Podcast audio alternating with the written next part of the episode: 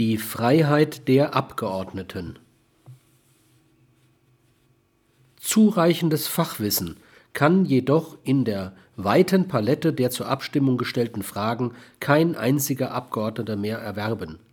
Die Komplexität der Sozialgebilde, in die sie eingreifen, ist zu groß, um verantwortlich Wirkungen vorhersehen zu können.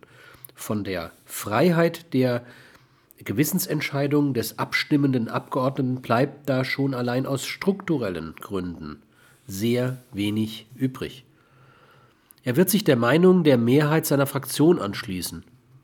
Dieses grundgesetzwidrige Verhalten wird mit dem ungeheuerlichen und zutiefst antidemokratischen, ja moralwidrigen Argument gerechtfertigt, dass es in der Regierung nicht zuzumuten wäre, mit wechselnden Mehrheiten zu regieren.